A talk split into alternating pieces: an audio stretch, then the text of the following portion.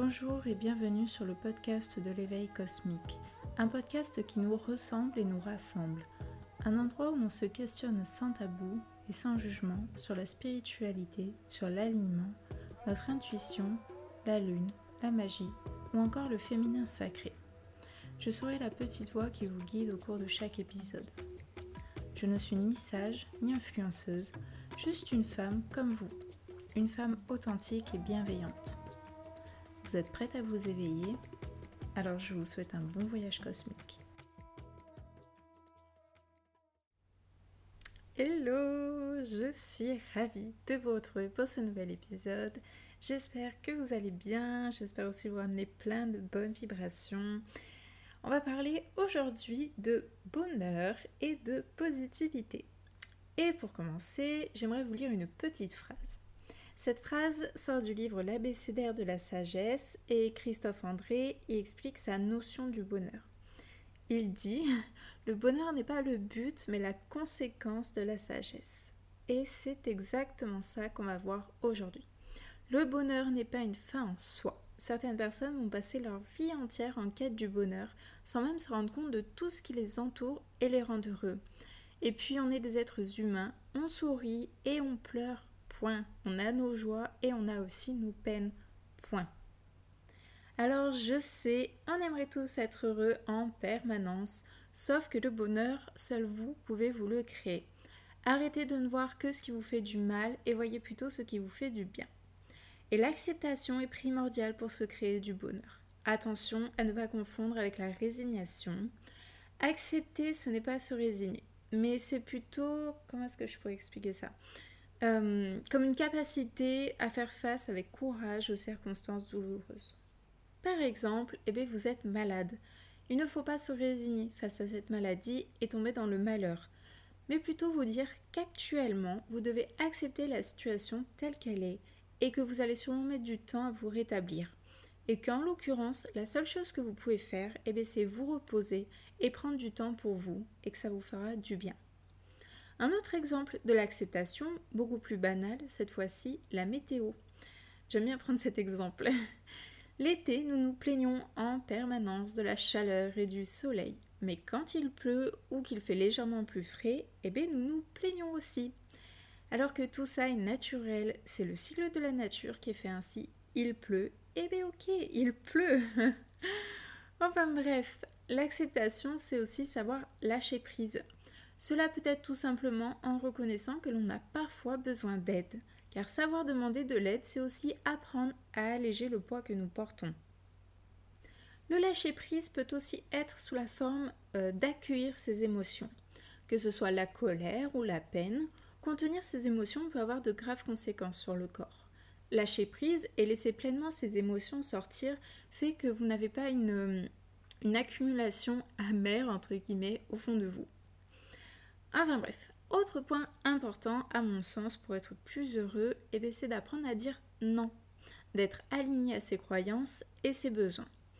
Je vous conseille, si ce n'est pas déjà fait, d'écouter mon podcast Honorer sa nature, alignement et marcher dans la nature, dans lequel j'explique qu'enfouir ses besoins et ses émotions est néfaste pour nous. Qu'en camouflant notre vraie personnalité dans le but de peut-être mieux s'intégrer, ne fera que renforcer votre malheur et que, au contraire, être la personne que vous voulez être réellement ne peut que vous rendre heureux, même si je ne le cache pas que certaines personnes ne vous accepteront pas comme ça.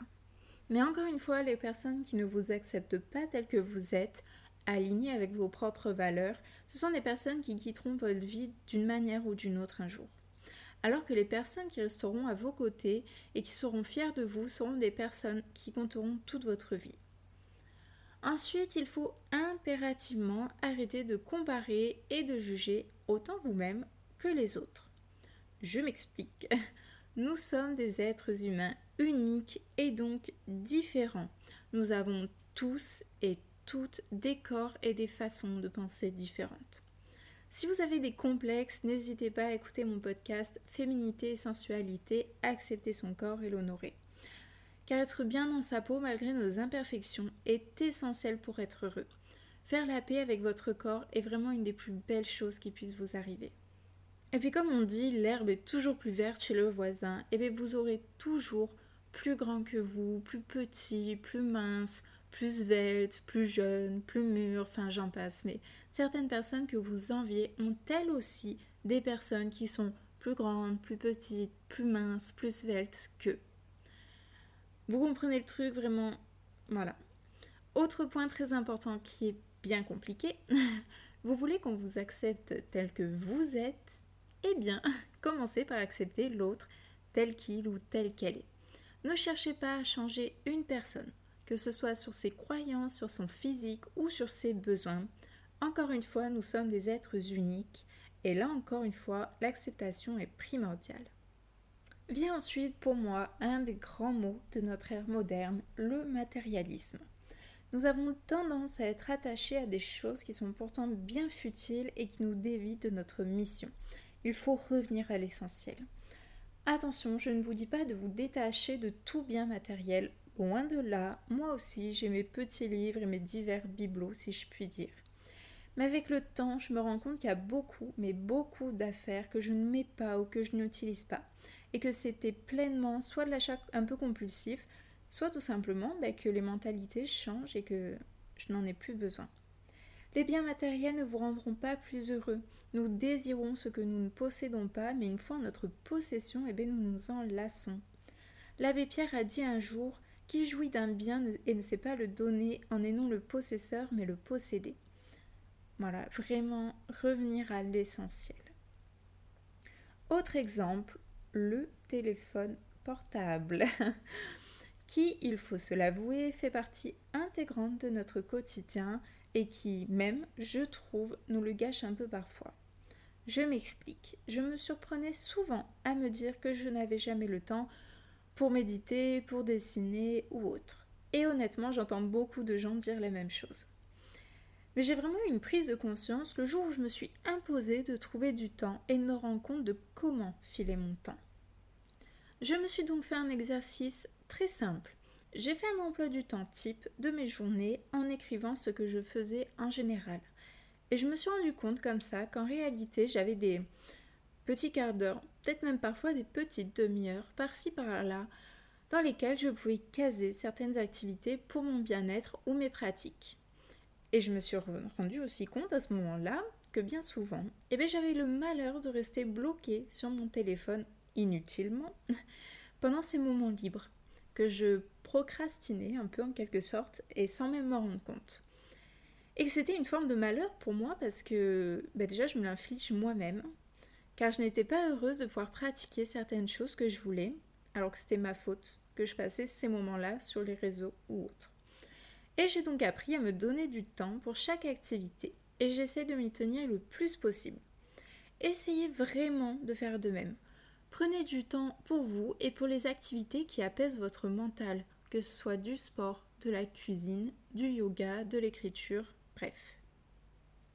Enfin, je pense que pour se créer son propre bonheur, il faut apprendre à cultiver la gratitude. Être reconnaissant des petits riens qui font notre quotidien, mais aussi des surprises les plus rares. La gratitude est quelque chose que j'ai vraiment mis en place assez naturellement dans ma vie. Je me suis rendu compte un jour, lorsque je me suis mise à remercier l'univers à haute voix parce qu'il neigeait, et la veille j'avais pris mais très fort intérieurement pour qu'il neige. Et depuis, c'est resté. Cela fait vraiment partie intégrante de mon quotidien maintenant. Mais sur des trucs bêtes, hein, quelquefois. Par exemple, je vois une herbe sauvage qui pousse sur le goudron, ou simplement, même quand je me réveille le matin, et je me dis, bah, j'ai la chance de me réveiller aux côtés de mon conjoint. Encore une fois, bref, il faut vraiment apprendre à savourer les petits instants de la vie. Je ne vous dis pas d'être un imbécile heureux, mais plutôt de ramener à votre quotidien son petit lot de petits bonheurs dont malheureusement nous avons détourné les yeux depuis trop longtemps. Si vous avez un peu de mal à faire l'exercice, il existe des carnets de gratitude, mais vous pouvez très bien le faire vous-même sur un carnet classique. Vous pouvez commencer par écrire une ou deux choses sur lesquelles vous êtes reconnaissant pour aujourd'hui ou simplement des choses que vous avez appréciées. Je vous conseille vraiment de mettre cette pratique en place de manière quotidienne. Le mieux évidemment c'est de ne pas avoir à passer par un carnet pour ça, mais pour commencer, ben, vraiment c'est bien. Vous vous rendrez vite compte des bienfaits de cette pratique qui changera bien vite votre façon de voir les choses. Enfin, pour clore cet épisode, il faut arrêter de vouloir faire toujours plus et de désirer toujours plus. Même dans nos pratiques spirituelles, je m'explique. Ce n'est pas celle qui aura fait le plus de retraites ou celle qui aura checké le plus de ces manifestations. Tout ça, ce n'est pas le bonheur. Tout ça, cette façon de penser-là, c'est vraiment euh, le genre de pensée, je mets ça entre guillemets, mais un peu capitaliste. Je connais des femmes qui sont jamais, mais vraiment jamais allées en retraite et qui n'ont pas besoin euh, de babioles, je sais pas, d'encens, bougies, bref, mais qui sont éveillées d'une force, mais vraiment. Il faut déconstruire les idées reçues sur la spiritualité et revenir à l'essentiel. Enfin, il n'y a pas de recette miracle du bonheur. Le bonheur nous appartient, qu'importe les difficultés que nous traversons. Évidemment, il y a des épreuves bien plus difficiles à surmonter que d'autres. Certaines demandent des années et il y a des blessures dont on ne se remettra peut-être jamais. Mais je pense que cela nous appartient. Je pense que c'est à nous de choisir si on veut rester victime ou maître de sa vie. Encore une fois, le bonheur nous appartient, il est en chacun de nous à la base et c'est à nous de le faire ressortir. Voilà, sinon j'espère que cet épisode vous aura plu. Vous pouvez me retrouver sur Instagram, Instagram euh, l'éveil cosmique, si jamais vous avez envie de suivre un peu plus mon univers. Et sinon, eh bien, je vous souhaite une belle journée, que le soleil rayonne dans votre cœur et je vous dis à bientôt.